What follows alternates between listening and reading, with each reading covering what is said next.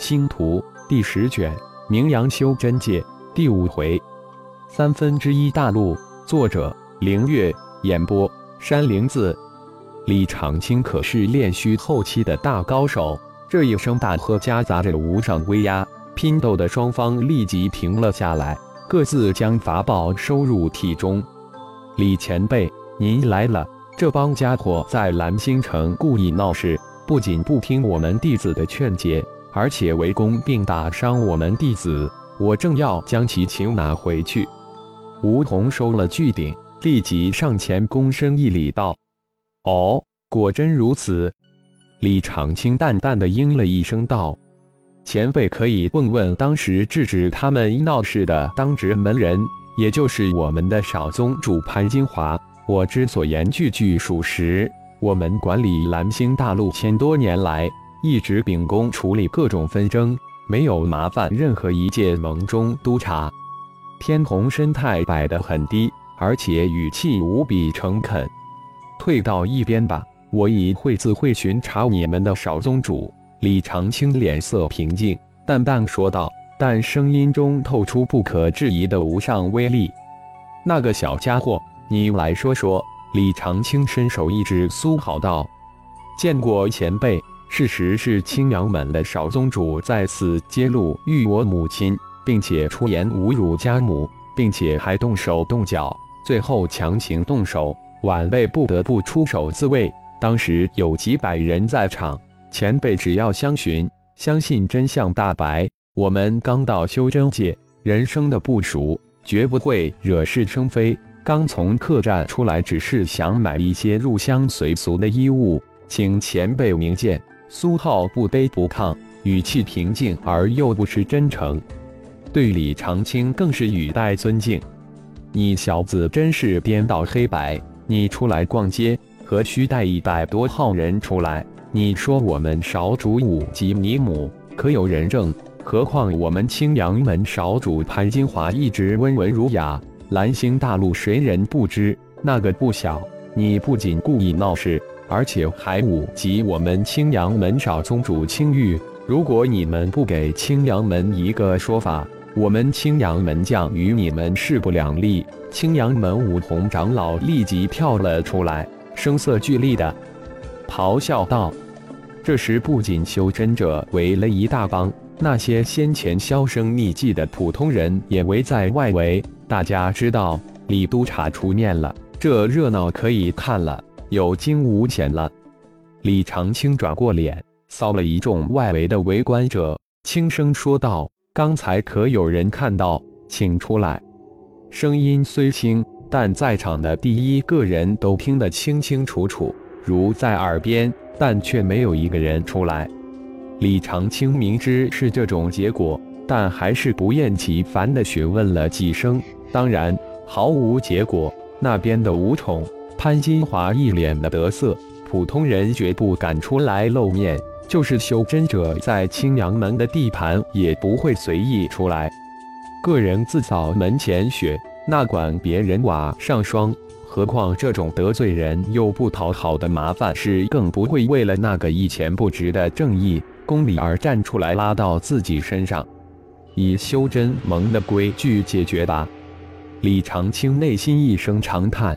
强龙不压地头蛇，自己明知事情的真相，也不会偏向这示弱的一边。多谢李前辈公正公平处理，就请李前辈当个见证人。无论输赢，我们青阳门都会感激李前辈。吴红大喜，虽然没能按计划完成任务，但总算没有拖出青阳门的掌控之外。谢谢前辈，不知以修真盟的规矩如何解决，请前辈指点。这种结果可以说在苏浩的意料之中。青阳门想占这个天大的便宜，哼，等着吧。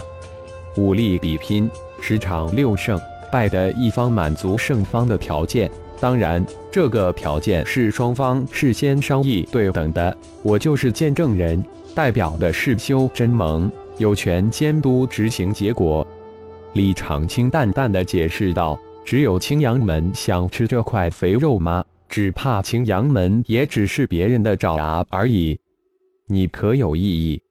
李长青说完后又补了一句：“就按修真盟的规矩来吧。我们虽是刚来修真界，但却不会破坏这长存的规矩。谢谢前辈指点。”苏浩虽然年轻，但却是一宗之主。偌大的星光光甲都在他的管理之下，自然处理事情沉稳大气。好了，既然双方都无异议，双方就现在提出各自的条件吧。完后三天后在蓝星城决斗场进行。李长青还是淡淡的说道：“好，我们青阳门的也不会过分的为难你们。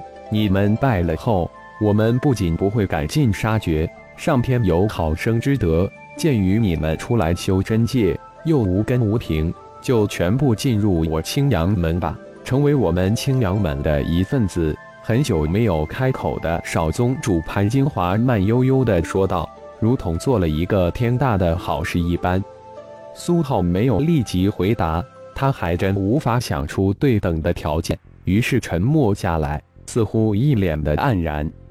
蓝星大陆以蓝星城为中心三分之一的面积，这个条件差不多。你考虑一下。父亲的声音突然在苏浩的脑海中响起，全场一阵沉寂。一会之后，苏浩抬起头来，一脸的坚决，一脸的毅然之色。我们的确在修真界无根无凭。如果我们赢了，蓝星大陆以蓝星城为中心。三分之一的大陆以及大陆上的原来归属青阳宗的一切都归我们所有。苏浩如同一个赌徒，眼中满是疯狂之色，也算合理。青阳门，你们如何？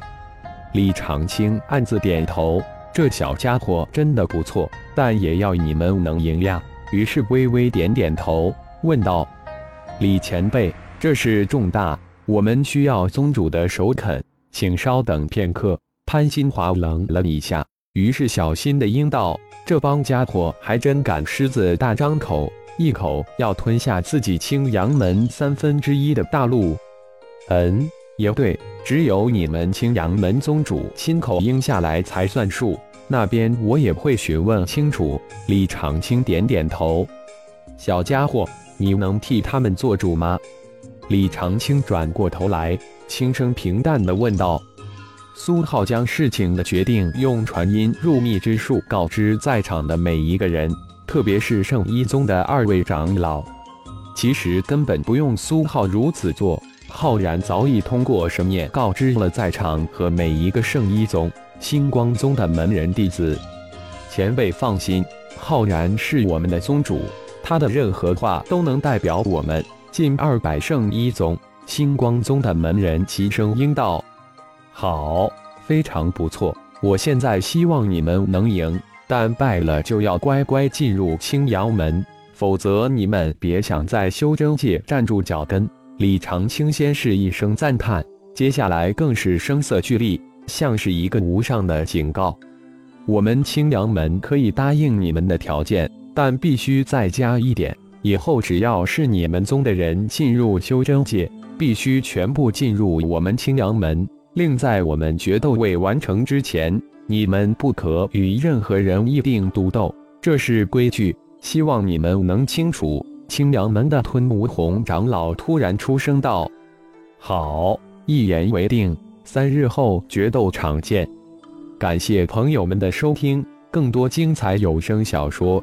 尽在喜马拉雅。欲知后事如何，请听下回分解。